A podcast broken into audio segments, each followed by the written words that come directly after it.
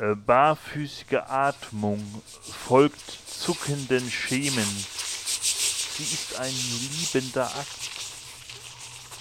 Ohren fallen ins Orchestrion, lauschen leerer Bänke Klagen, Träume tauchen himmelwärts. Wir streuen Blumen auf die Straßen im Glauben, dass ein Morgen kommt und trinken bäuchlings aus Quellen und Bächen. Doch am Herzen nagt schon der Wurm und die Fischer hängen einen großen Hecht in den glockenlosen Turm.